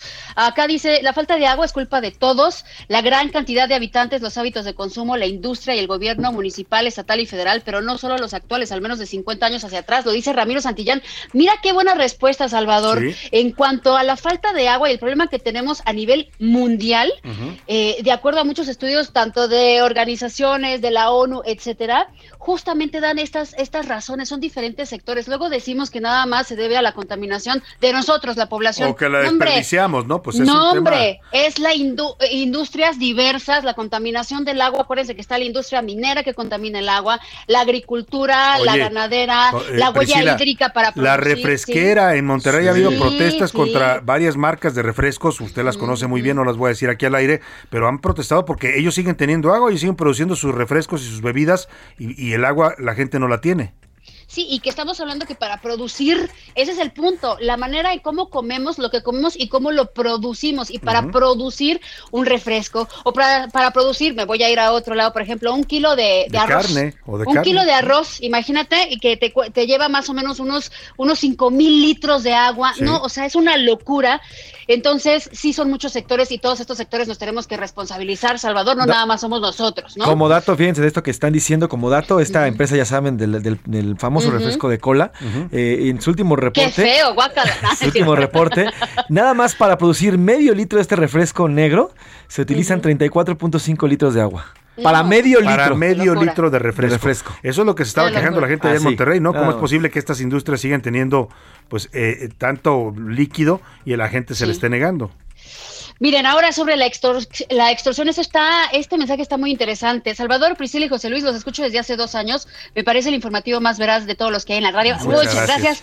Por otro lado, ahora que se toca el tema de extorsiones, ahí les va. No pongo mi nombre, no lo quiero decir, pero tenemos una empresa familiar desde hace 40 años. Eh, hemos sorteado todas las crisis económicas provocadas por los gobiernos. Dependan de nosotros 83 jefes de familia empleados, pero desde hace seis años padecemos extorsión del crimen organizado. Cuando recibí las amenazas, primero me fui a antes la, la, la Procuraduría eh, General de Jalisco, Salvador, hoy Sí. la, la Fiscalía. Procuraduría de la Fiscalía, y después le dijeron que acudiera justamente a la Fiscalía General de la República. Ahí le dijeron que pusiera una denuncia en el MP. Fíjate todo el caminito que estamos haciendo, ¿eh? Y cuando llegó el MP le dijeron, quieren un consejo por su seguridad, la de su familia y la de la empresa, mejor pague. Desde entonces, ¿Así le dice, dijeron? así bueno. le dijeron, pero ve la que resolvió. Desde entonces pagó cada mes una cantidad, pero desde hace cuatro años compró una factura por otro concepto por el monto de la extorsión y la deduzco y así el gobierno está pagando parte de lo que a mí me cobran. Bueno, pues lo resolvió. Lo resolvió. muy bien. Lamentablemente sas. no toda la gente tiene esta suerte porque algunos o pagan o les cierran o les queman el negocio. Mira, hay un caso que lo voy a decir al aire en este momento porque además eh, pues lo ha denunciado ya en Twitter eh, Juliana Fregoso, es una periodista muy reconocida, ha trabajado en muchos medios aquí en, a nivel nacional en el grupo Expansión, estuvo mucho tiempo, ha estado también eh, trabajando para otros medios Para Forbes, importantes, para la revista Forbes, ahorita es editora de Forbes. Y está denunciando en su cuenta de Twitter Juliana Fregoso, que le mando un abrazo, es eh, amiga, además paisana también de allá de Jalisco. Está denunciando a la le pide a la gobernadora Marina del Pilar, gobernadora de Baja California, y también a la Secretaría de Gobierno de Baja California, le está diciendo, mi familia está amenazada de muerte por alguien que les quiere cobrar derecho de piso. Ayer acudió la policía al lugar ante el reporte de las amenazas, pero de nada sirvió, porque el Ministerio Público no quiere levantar la denuncia. Eh, abre todo un hilo, dice cuando acudimos a presentar la denuncia, el MP aseguró que los policías no habían entregado el reporte porque era domingo, no sabía que la justicia tenía un horario burocrático. También se nos señaló que como no hay un daño al patrimonio de las personas, no se podía hacer la denuncia. ¿Qué se necesita para que los MPs hagan su trabajo? Pregunta Juliana Fregoso, que maten a una persona o que ataquen a balazos a una propiedad. Si algo le pasa a mi familia, hago responsable a la gobernadora Marina del Pilar Olmeda y a la alcaldesa eh, Norma Bustamante Martínez. Esto lo está denunciando Juliana Fregoso. eh, pues grave porque esto afecta a todos, está afectando prácticamente a todos aquellos que tengan un pequeño emprendimiento, Priscila.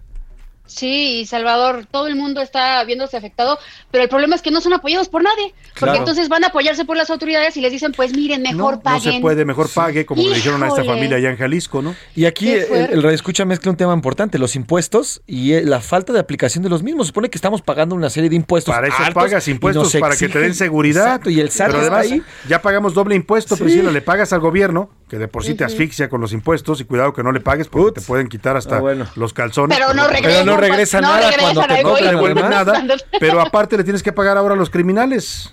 Ah, sí, sí, sí. O sea, los impuestos No, están yendo, quién sabe en qué fregados, pero se están yendo. En los no- programas sociales, pues, ¿en qué pero, más? pero, ¿y después y los demás? Y es por situaciones así que, por ejemplo, la señora Eleodora de la Luz, bueno, no sé si sea señora, perdóneme, la señora Eleodora de la Luz de Iztacalco dice, mis saludos para todos los que estamos viviendo, no tiene nombre, dicen que se sube la inflación, lo simula así, pero en la realidad se llama extorsión. Es por eso que los precios aumentan cada día más y los gobiernos no hacen nada para detener a su gente, para ellos solo hay abrazos. ¿A quién le pagamos los impuestos? Lo está diciendo por acá la señora. Buena, pre- buena La pregunta. mujer Eleodora. Eh, nuestra querida radio escucha, Leodora, que le mando un fuerte abrazo. Salvador García, buen día. Hoy tocó baño vaquero con aplicaciones de baño francés y talco en partes pudorosas. Oye, baño Ay, torero. ¿Sí sabes cuál es el baño torero, Priscila? No, ese no, no. me- Orejas y rabo nada más. Orejas Ah, y rabo. caray. Bueno, Bueno. y también está el otro que es caracola, ya no tengo que explicarles. El baño caracola, ya, ya entendimos. Bueno, por acá pone esta persona que tuvo este baño internacional. Eh, desafortunadamente en Nuevo León hemos tenido eh, alternancia política desde 1997, pero al final del día son políticos que solo ven por sus intereses las grandes obras hidráulicas que se requieren, no las hacen ya, que son obras que no se ven y por lo tanto su ego y popularidad y su partido no van a lucir. Lo dice Raúl Rodríguez Candia, que hoy ya sabemos, Raúl, que hueles muy rico por el talco que echaste por todos Ah, lados. sí. Qué Oye, bueno. como los franceses, ¿eh? Los franceses no se bañan, no Por eso que se bañan diario. francés. Y que te oiga un francés Salvador, te van a decir, no sabes cuánto les molesta a los franceses que exista Pero ese es cierto, estereotipo. pero es cierto. Eh, bueno, Bueno, yo he visto, ver, yo he estado cerca de, de franceses, De franceses. belgas, que huelen Ajá. a, a No sopa tiene- de cebolla. Eso, es No tiene eso la puede ser por costumbre. la alimentación, eso Pues sí. también puede ser Sí, por yo la te- alimentación. También tengo muchos Pues amigos franceses es y no tienen esa histórico. costumbre de bañarse Es diario. histórico Todos los días, porque nosotros tenemos agua eh, mucho más al alcance y ellos históricamente la tenían mucho más lejos. Entonces ellos se bañaban como, esto me lo cuenta realmente un francés, Sí. por ejemplo, una vez a la semana era Sí. un privi- privilegio bañarse. En la actualidad todos los franceses se bañan, pero ¿Por, qué, bueno. por qué cree que inventaron el perfume, no? Exacto, por ¿Por qué crees? Pues por las pelucas y todo eso. Pero bueno, continuemos con esto. Eh, amigos, buenas tardes. Con respecto a la hora de contagio, no es culpa del gobierno, es culpa de nuestra gente que no entiende y que ya no usan el cubrebocas. Pero es que mire, ¿cómo van a seguir usando cubrebocas si les recomiendan ya no usar el cubrebocas? Sí, lo dice la Hay que autoridad. decirlo, sí, Lo dice la exacto. autoridad. Tú puedes tomar tu decisión, pero también te están recomendando. Ahora, la verdad es que yo he visto mucha gente en la calle todavía con cubrebocas, ¿eh? sobre todo aquí en la Ciudad de México. Mucha Nosotros gente. todavía, Todavía. nosotros todavía. Saludos para Alberto desde Colima que nos escribe por acá, muchas gracias. Eh, Salvador García Soto, que vaya López Obrador a abrazar a los asesinos de los sacerdotes. Sí, por acá. Que vaya a este defenderlos, es lo que le gusta, defender a criminales. Así es. Eh, Oigan, feliz inicio de semana nos desea perdón, eh, José García, perdón. Por cierto, esto de COVID publica el, el- el doctor eh, Isaac Chávez una foto interesante de ayer, eh, digo, perdón, del, del domingo, el, el- el canciller Marcelo Ebrard, y pone, quienes estuvieron ayer con el canciller Marcelo Ebrard, por favor usen cubrebocas de alta eficacia y háganse una prueba de COVID dentro de cuatro días y pone esta imagen que es reveladísima. Marcelo estaba dando Ya está contagiado, claro. gritos y arengas en. Guadalajara el pasado fin de semana en la Expo Guadalajara, haciendo su campaña por la presidencia y ayer dio, inf- dio positivo a COVID. Imagínese, imagínate apreciar a toda la gente que estuvo ahí escuchándolo. Imagínate, Pues sí. Salvador. Y sin cubrebocas, ¿por Sí. qué insisten con este tema? Pero bueno, saludos de Felipe de León, le mandamos un abrazo.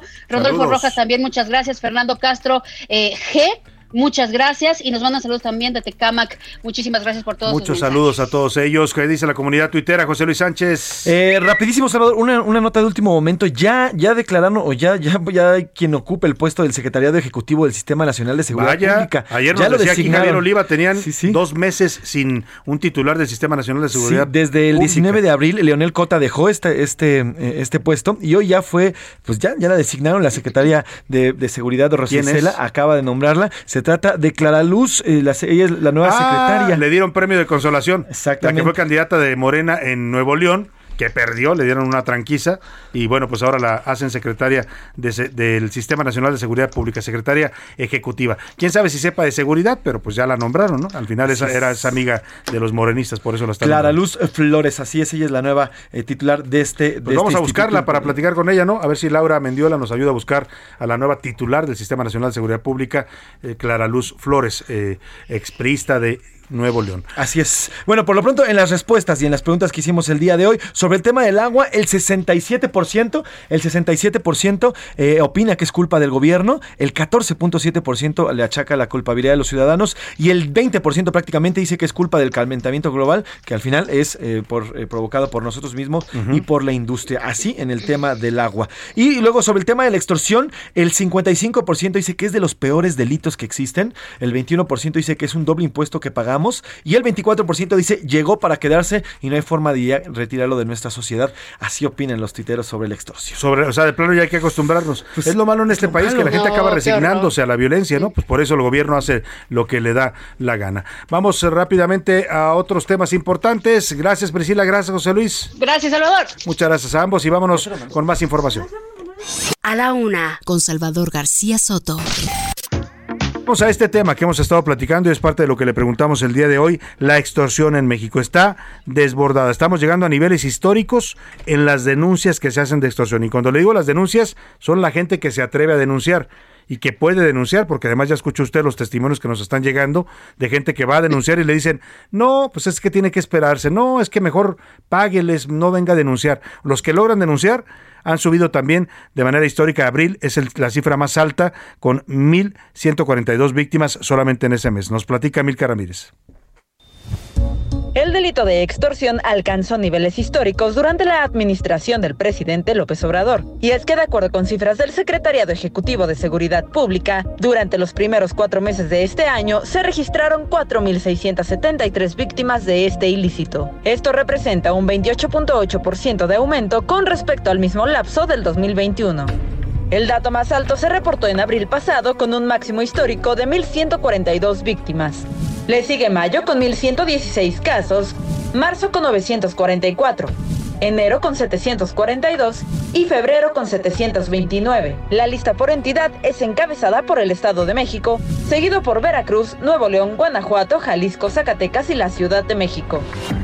Sobre las denuncias por extorsiones telefónicas, al 28 de febrero de este año se registraron 427.627 casos. Entre junio del 2020 y diciembre del 2021, los delincuentes utilizaron más de 126.000 números telefónicos con fines de fraude en el Estado de México, la Ciudad de México, Baja California, Guanajuato, Puebla y Veracruz. Para A la Una con Salvador García Soto, Milka Ramírez.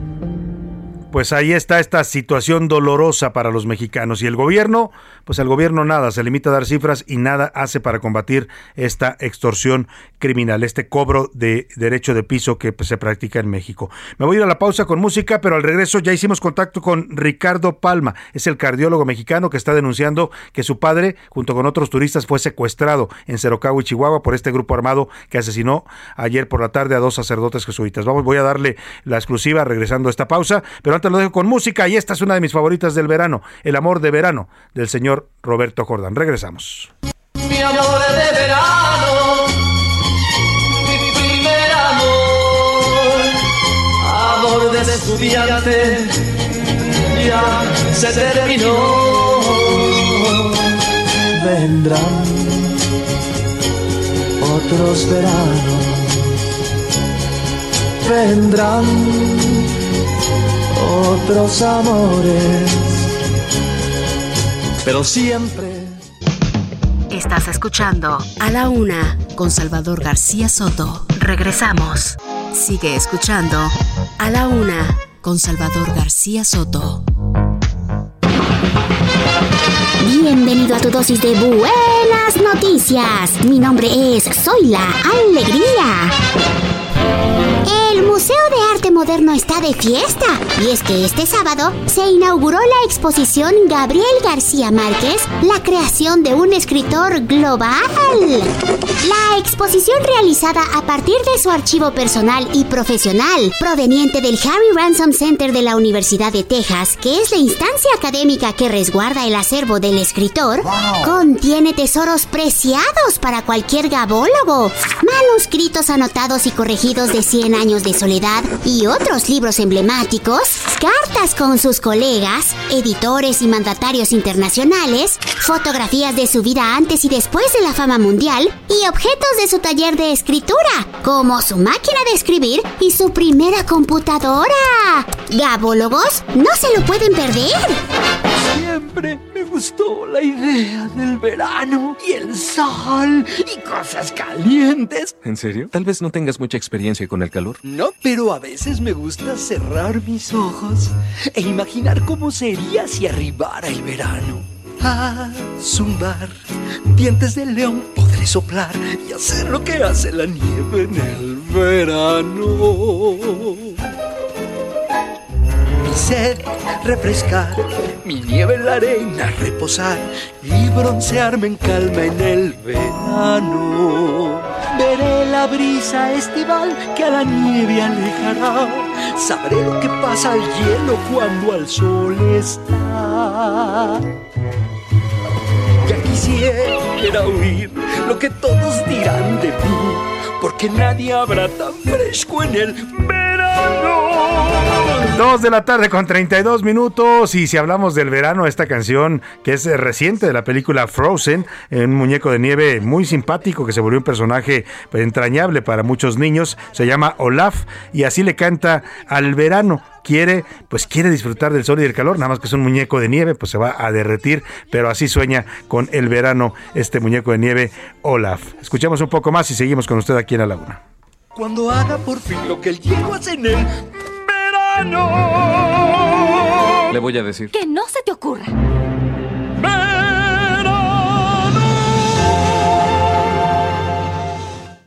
A la una, con Salvador García Soto. Oiga, y le tenemos una exclusiva aquí en A la Una. Ah, Hemos hecho contacto eh, con Ricardo Palma. Él es un cardiólogo mexicano que en estos momentos está estudiando una especialidad en Madrid. Ya le decía, él acaba de subir en su cuenta de Twitter hace dos horas una denuncia. De, acusó el señor Ricardo Palma que después de asesinar a estos dos sacerdotes eh, jesuitas en la comunidad de Cerocawi, este grupo armado que, es el, que, los, que los mató a los sacerdotes y se llevó los cuerpos, después fueron al pueblo y en el hotel Misión Cerocawi un hotel de la cadena Valderrama que se ubica ahí en esta comunidad de Cerocawi. Eh, secuestraron a varios turistas, entre ellos se llevaron a su papá de nombre eh, Pedro Palma que es guía de turistas, dice desde hace ya varios años. Dice que siempre ha hecho su trabajo con amor a la, a la Sierra Tarahumara y bueno, se fue secuestrado junto con estos eh, turistas. Esta denuncia la hizo él. Hemos hecho contacto con el señor Ricardo Palma, cardiólogo mexicano. Eh, esto es parte de lo que nos dijo. Viene en un vuelo en estos momentos hacia hacia la Ciudad de México. Pudimos hacer contacto con él en el avión. Eh, viene precisamente a hablar con las autoridades porque está pidiendo que lo apoyen para la liberación de su padre. Esto es lo que nos dice Ricardo Palma, cardiólogo mexicano que ha denunciado la desaparición de su padre y de varios turistas más del Hotel Misión Cerocawi allá en la Sierra Tarahumara. ¿Qué tal? Gracias por el espacio. Mi nombre es Ricardo Palma, soy el hijo de Pedro Palma, guía de turistas en el estado de Chihuahua. Pues nada, me encuentro ahora mismo volando de España a México porque me avisó mi familia que mi padre, junto con unas personas turistas, habían sido tomados, secuestrados o como le quieran llamar, por un grupo de personas armadas que ingresaron al Hotel Misión Cerocawi el día de ayer tras el asesinato de tras el lamentable asesinato de los dos sacerdotes. No tengo más información por el momento. Espero que una vez haya llegado a México pueda tener más información. Pues ahí está, lo ha escuchado usted en exclusiva aquí en A la Una. Es el señor Ricardo Palma, cardiólogo mexicano. Lo escuchó, viene en vuelo desde España. Fue, fue notificado hoy por su propia familia de que su padre, Pedro Palma, guía de turistas en la zona de la Sierra Tarahumara, había desaparecido. Se lo llevaron secuestrado, miembros del crimen organizado, que eh, también junto con otros turistas lo sacaron del hotel Misión Cerocawi, después de haber asesinado a dos sacerdotes jesuitas en esta comunidad. Es una exclusiva que hemos tenido para usted. Estamos haciendo contacto con él una vez que llegue a México para saber si podemos entrevistarlo más ampliamente. Por lo pronto él viene pues a exigirle a las autoridades que busquen a su padre y a los turistas que fueron secuestrados por este grupo armado allá en Chihuahua. Hay una declaración de la gobernadora María Eugenia Campos sobre este hecho en el que habla además de los sacerdotes asesinados y el hombre asesinado en la iglesia, que era el que origina pues esta, este terrible hecho que está conmocionando ya no solo en México, eh, ya se volvió noticia también internacional.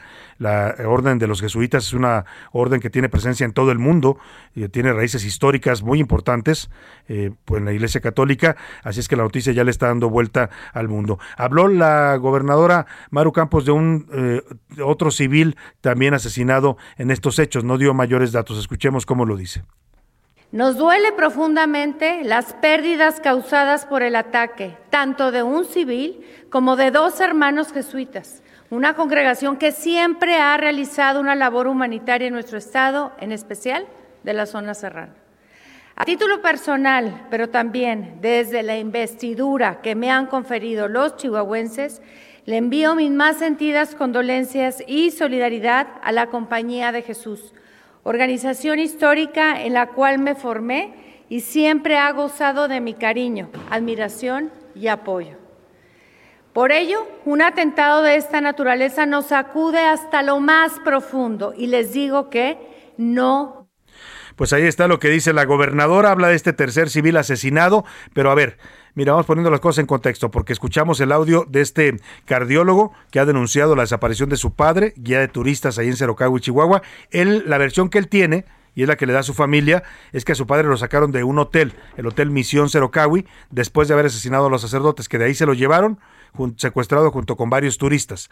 Pero se está surgiendo otra versión, eh, la eh, están compartiendo en redes sociales eh, algunos periodistas, y dice que el tercer asesinado, o sea, el civil, al que iban persiguiendo los sicarios del crimen organizado, que se refugia en la iglesia de Cerocawi y a donde entran por él a matarlo, y después matan a los sacerdotes, era precisamente Pedro Eliodoro Palma. Es decir, sería el padre de este cardiólogo que escuchamos, el, la persona asesinada, el civil asesinado del que habla la gobernadora de Chihuahua. Vamos a estarle dando más información sobre esto. Por lo pronto el tema pues es bastante delicado. Imagínese el pobre cardiólogo que viene en vuelo desde España y él piensa todavía que su padre está vivo. Él piensa que su padre fue secuestrado. No le han dicho o, o no sabe o no le informó bien su familia que fue ya asesinado, que es lo que está reportando eh, la gobernadora de Chihuahua y lo están compartiendo ya en redes sociales algunos informadores, que se trataría del padre de este cardiólogo, Pedro Eliodoro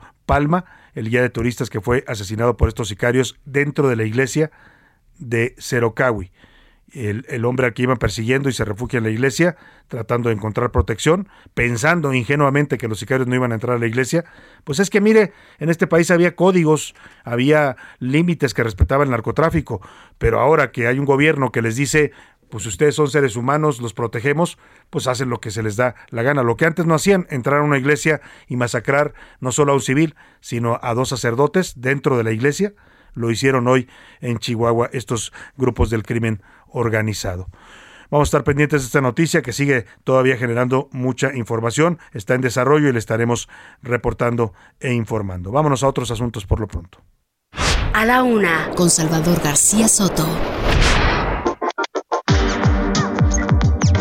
A retomar, vamos a retomar eh, el tema de la- del agua. Eh, le platico rápidamente sobre el conflicto que hay en Querétaro en estos momentos. La ley de concesiones del agua ha ocasionado una auténtica guerra por este vital líquido. Ha habido manifestaciones, protestas. La sociedad queretana se queja de que esta ley privatiza el agua. El gobierno la defiende diciendo que se trata de ordenar las concesiones de agua en la entidad. Iván Márquez nos platica. Buenas tardes, Salvador. Como tú lo comentas, hoy se cumple un mes de que en Querétaro entró en vigor la llamada Ley Concesiones, aprobada por el Congreso local de mayoría panista. Ciudadanos afirman que con esta ley se privatiza el agua, por incluir concesiones a empresas privadas y aplicar medidores individuales. Pero desde el gobierno argumentan que busca regular la prestación de los servicios del agua para garantizar el derecho de acceso a toda la población. Esto ha generado malestar entre los ciudadanos, por lo que implica, ya que afirman pasa por alto el derecho consagrado en el artículo cuarto de la Constitución. A lo largo de este mes se ha manifestado en por lo menos cuatro ocasiones.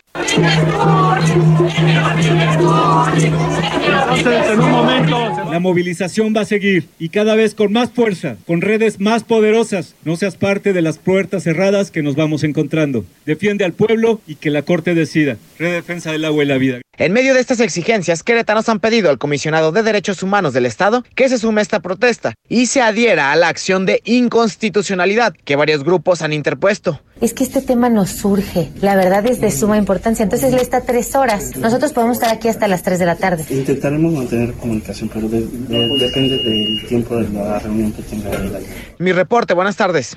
Pues ahí está la guerra por el agua también en Querétaro. Ahí no les está escaseando todavía, pero lo que está debatiéndose, y este debate ha provocado ya movilizaciones sociales, protestas, es esta ley de concesiones de agua que está aprobando el Congreso local a propuesta del gobierno panista de Mauricio Curi. Vamos a estar pendientes de este tema. Vámonos por lo pronto a otros asuntos. A la una, con Salvador García Soto. Oye, le hemos estado reportando desde el viernes pasado el caso de José Manuel del Río Virgen, secretario técnico del Senado de la República, de la Junta de Coordinación Política, que después de haber estado preso eh, varios meses, casi siete meses en el penal de Pacho Viejo en Veracruz, eh, bueno, pues no, casi siete meses no fueron, de, a partir del 22 de diciembre, eh, casi seis meses, estuvo preso en este penal de Veracruz, acusado de un presunto homicidio contra el candidato de MC en Cazones, René Tovar. Fue liberado y ayer se reincorporó a sus labores en la Junta de Coordinación Política. Lo recibieron con aplausos sus compañeros MCistas, también los coordinadores de otros grupos parlamentarios le dieron la bienvenida. Y bueno, pues esto porque finalmente se eh, recibió un amparo de la justicia federal que dijo que no había elementos para acusarlo de este, de este homicidio. ¿Cómo está José Manuel? Tengo el gusto de saludarlo esta tarde en la línea telefónica. Muy buenas tardes. ¿Qué tal, Salvador? Me da mucho gusto sal- saludarlo. Lo saludo con mucho agradecimiento porque gracias a su prestigiado su prestigiada participación en los medios de comunicación se pudo visibilizar mi tema y entonces eso no le permitió al gobierno de Veracruz que estuviera yo completamente aislado o hacer eh, de la justicia local veracruzana como la quisieron hacer, tener un juez de, con- de consigna como el juez de control Francisco Reyes y entonces eh, gracias a eso yo tuve la oportunidad de construir un amparo y tuve la oportunidad de construir una queja a la Comisión Nacional de Derechos Humanos. Así es que una vez que el juez de control se llevó 27 horas y media en, en, en, perdón, el proceso para poderme vincular al proceso, este, porque no hallaba cómo vincularme, porque no encontraba ningún dato de prueba. Entonces, este, yo lo que hice fue utilizar toda la estructura jurisdiccional para poder demostrar mi absoluta inocencia y poder demostrar, además de que se trataba de un caso eminentemente político, porque si me hubiera atrapado un grupo delincuencial, ese grupo delincuencial me hubiera llevado a una casa de seguridad, pues me atrapó el gobernador con mentiras y obviamente por eso es un secuestro de, de- del, del gobernador de Veracruz, Cuitlavo García eh, Jiménez, porque la verdad yo no tengo nada que ver, no tenía nada que ver en ese tema, por el contrario, siempre fui cercano, bueno, las veces que traté a este muchacho René Tobar Tobar en paz descanse, siempre fue para bien para tener una, una buena relación, así es que tuve la fortuna de ir al amparo, ganar el amparo, tuve la queja eh, ante la, la CNDH, todas las recomendaciones salieron a mi favor y luego el amparo en el Tribunal Colegiado de Materia Penal en Boca del Río me permitió salir libre eh, porque no hay un solo hilo que me ligue a ese crimen. Lo que hizo el gobernador fue secuestrarme por una razón. Quiere descarrilar dos proyectos y como a mí me ve en medio y soy cercano de esos dos personajes, tanto el senador Ricardo Monreal como el senador Dante Delgado, él quiere descarrilar sus proyectos y dijo, pues si eh, encarcelo a José Manuel del Río Virgen, eh, mancho de sangre a estos dos personajes y sus proyectos se van a caer. No, hombre, está muy alejado de la realidad. Ahora, él quiere descarrilar estos proyectos políticos. Dice, ¿esto se le ocurrió a él o recibió instrucción de alguien más, el gobernador Cuitlavo García, para emprender esta persecución en su contra? Yo lo que veo, Salvador, usted es un excelente analista eh, político y un magnífico este, periodista. Yo lo que veo es que él, él es el primer matraquero de Claudia Sheinbaum y como vio que Ricardo Monreal trae muchísima actividad en Veracruz, de siempre, ¿eh? porque yo fui alcalde ayer en el 90, en el 2006, 2005, este él nos ayudaba cuando había desastres naturales eh, por los los famosos huracanes allá a nosotros nos pega mucho. Él siempre nos mandaba láminas y nos mandaba iba a, a ver a la gente les llevaba despensas. Él siempre ha sido muy cercano de la gente abajo él trabaja abajo entonces como vio que él se estaba metiendo mucho y, y empezó a ayudar mucho a la gente de Veracruz desde hace muchos años y ahora pues ya tiene mucho reconocimiento social Ricardo Monreal Ávila en Veracruz y como empezó a defender, empezó por defender a seis jóvenes que estaban privados de su libertad, que es que por ultraje lo sacó de la cárcel, eso le molestó mucho al gobernador de Veracruz. Y luego ha empezado a sacar a otros presos por el mismo delito y por otros delitos, porque además Ricardo Monreal tiene una ventaja, además de ser legislador, es doctor en, en, en Derecho. derecho constitucional y eso le permite eh, construir amparos y alegatos y todo eso y ayudar a la gente que no tiene abogados o que tiene abogados del Estado que a veces no sirven mucho, por el contrario, y tengo pruebas de lo que estoy diciendo. Y, y el, el, entonces eso le molestó mucho al gobernador. Entonces dijo, bueno, pues vamos a, agarrar a su secretario, a su amigo, lo metemos a la cárcel y Ricardo ya no va a venir a Veracruz. Pues Ricardo, por cierto, esta semana va a estar un día ahí en Veracruz, que lo invitan a dar a, a presentar libros, lo invitan a, a un debate, lo invitan hablar con, con, con los diferentes grupos sociales y, y ahora pues tiene que porque le tienen que firmar unos amparos algunos este, de los que están detenidos. Claro, él manda un abogado para para que porque no lo dejen entrar a la casa.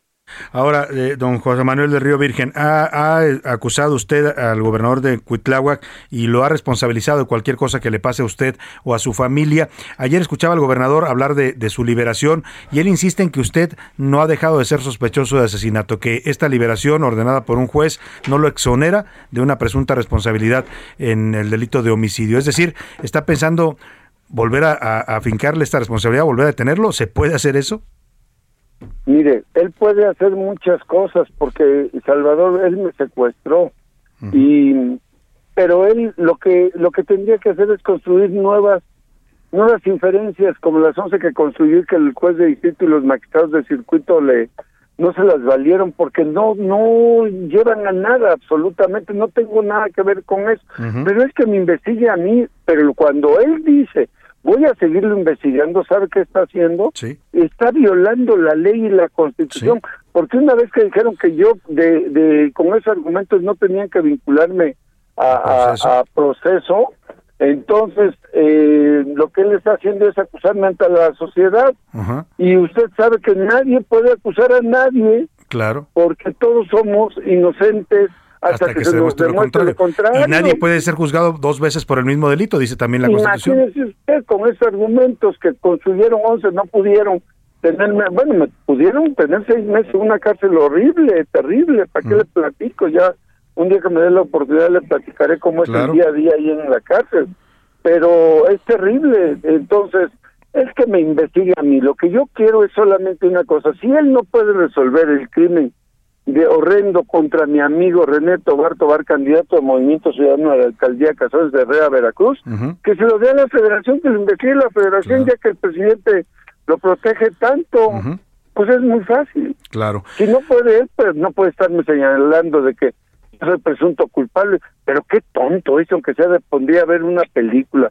Es que es un gobernador, a mí me desespera porque es un gobernador muy rupestre. Bastante, No, sí. no, no sabe de política, no Ahora- entiende la política. Don José Manuel, ¿qué sigue para usted? Ya regresó a su cargo en el Senado, está haciendo su trabajo de nuevo y algunos empezaron a verlo cuando salió usted de la cárcel vestido de color naranja y saludando a la gente y la gente lo, le- lo- lo recibía al salir. Pues empezaron a pensar en el 2024, la elección en Veracruz. ¿Usted piensa hasta allá o está por lo pronto concentrado en este tema? Don, Salvador, yo salí de naranja Ajá. porque la gente me relaciona el color naranja con, Movimiento con Ciudadano y sí. tiene toda la razón, pero yo salí de naranja porque es el uniforme oficial dentro del penal, así es que por eso tiene uno que no puede uno tener otra ropa que no sea naranja. No fue pensado pues así. No, no fue pensado. Eh, La verdad es que no estoy pensando ahorita en eso. Estoy pensando en retomar mi vida con mi esposa, Familia. con mi hija y pues eh, ese- estos seis meses que me robaron de, de libertad y de cercanía con mi hija, pues lo tengo que reponer ahora, ahora al doble porque obviamente soy una persona mayor, tengo 78 años de edad y no estoy en este momento pensando precisamente en eso. el futuro pero político. Ese es el miedo que ellos le tienen a que yo vaya a hacer política en mi Sí. estado, porque siempre le he hecho, yo lo conozco a usted, Sí, porque es usted muy joven y es muy talentoso No, no, y lo conoce hace mucho tiempo, entonces este, usted sabe que yo siempre he sido un político ahí de, de mucho trabajo y, y siempre me gusta conducirme haciendo lo correcto. Pues estaremos muy atentos a lo que venga en este caso y sí, lo seguimos con atención desde el principio porque pues veíamos que sí había detrás un tema de injusticia, ya veremos qué, en qué evoluciona todo este tema. Por lo pronto le agradecemos la confianza en este espacio, don José Manuel. ¿Cómo no? Mucha confianza y mucho agradecimiento para ustedes. Gracias, Salvador. Muchas gracias. Muchas bendiciones para usted y su Igualmente. familia. Igualmente para usted, José Manuel del Río Virgen, secretario técnico de la JUCOPO, la Junta de Coordinación Política en el Senado. Vámonos a los deportes, que ya llegó por aquí a la cabina el señor Oscar Mota.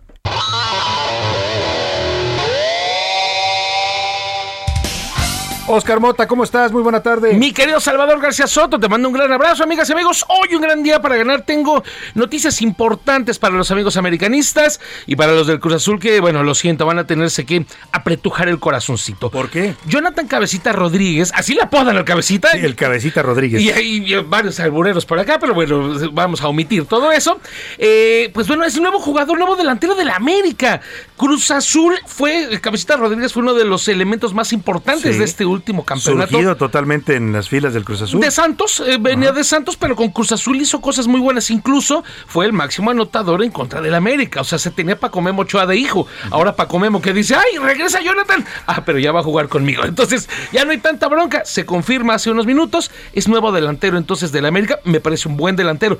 Y dentro de estas presentaciones quiero que escuchemos esto, mi querido Salvador, porque eh, los Tuzos del Pachuca entienden muy bien lo, el poder que tienen, ¿no? Como impacto social eh, de su organización. Escuchemos esto. Hola, soy Paulino. ¿Jugamos juntos? Sí. Soy Paulino de la Fuente, nuevo jugador del Pachuca. Vengo a defender esta playera y los valores de los tuzos. Paulino de la Fuente. Paulino de la Fuente es delantero. Paulino de la Fuente, ¿dónde español, es? español. Pero eh, esta presentación la hace el equipo Pachuca eh, poniendo algunos, eh, un ejemplo donde, bueno, están varios chavitos tratando de jugar fútbol. Se acerca un niño más pequeño y lo hacen a un lado. Eh, o sea, eh, entiende uno el mensaje que le están haciendo bullying, ¿no? Lo están haciendo menos. Llega entonces este delantero y le dice, a ver, ¿no quieren jugar contigo? Ven, yo sí quiero jugar contigo. Y entonces no nos peleemos. Vamos a jugar todos en conjunto. Claro. Y da algunas cifras con respecto al tema de bullying en México. Me parece Interesante, ¿no? sensacional. Un buen enfoque para Así la es. campaña del Pachuca. Me parece muy bien hecho, muy bien logrado. Por último, mi querido Salvador García Soto, eh, espero que te llegue pronto la invitación para el torneo de Live Championship. Este es un nuevo torneo de golf que son eh, patrocinados por jeques árabes que está pagando el doble de la PGA Championship. ¿Cuál es el tema aquí? Imagínate que, bueno, está obviamente el torneo de la Liga Mexicana y de repente aparecen unos jeques árabes, organizan O sea, otro torneo de fútbol. Aquí mismo en México. Ajá, y entonces dicen, a ver, pues si al campeón le paga, la Liga Mexicana le paga dos millones, yo le voy a pagar cinco. Ah, chis. Eh, pues se van a ir a jugar Pues, allá. y es lo que está pasando con los golfistas de la PGA. Se están yendo, obviamente, a este, a Pues este nuevo torneo, entre ellos el mexicano Abraham Anser, porque están pagando el doble y se pueden quedar sin golfistas. Si algo le, va, le sobra a los jeques árabes es, además de petróleo, problema. sí, dólares y dinero. Entonces es un tema importante. Aprendes este nombre, el Live Championship de Golf, porque va a sacar premios y verdaderamente fuera de, de- de lo que entendemos actualmente. Bueno, pues ahí está, le van a hacer la competencia a la liga oficial del golf en el mundo. Muchas gracias, Oscar. Hoy un gran día para ganar. Vámonos a despedir de usted, muy contentos y también agradecidos por el favor de su atención. Todo este equipo integrado por Priscila Reyes, producción y entretenimiento en este programa, José Luis Sánchez en la coordinación de información, Laura Mendiola en la coordinación de invitados, en la redacción están Milka Ramírez, Miguel Zarco, Iván Márquez, Diego Gómez, aquí en cabina a Rubén Cruz, nuestro asistente de producción y nuestro operador Alex Alex Muñoz, nos dice por parte Rubén, Alex Muñoz, y bueno, sobre todo a usted. Que pase una excelente tarde, provecho. Lo dejo con Adriana Delgado y el dedo en la llaga. Yo lo espero mañana a la una. Hasta mañana. Por hoy termina A la Una con Salvador García Soto. Un encuentro del diario que piensa joven con el análisis y la crítica. A la Una con Salvador García Soto. De lunes a viernes de 1 a 3 de la tarde. Heraldo Radio, con la H que sí suena y ahora también se escucha.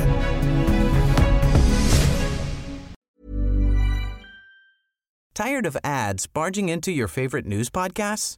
Good news. Ad-free listening is available on Amazon Music for all the music plus top podcasts included with your Prime membership.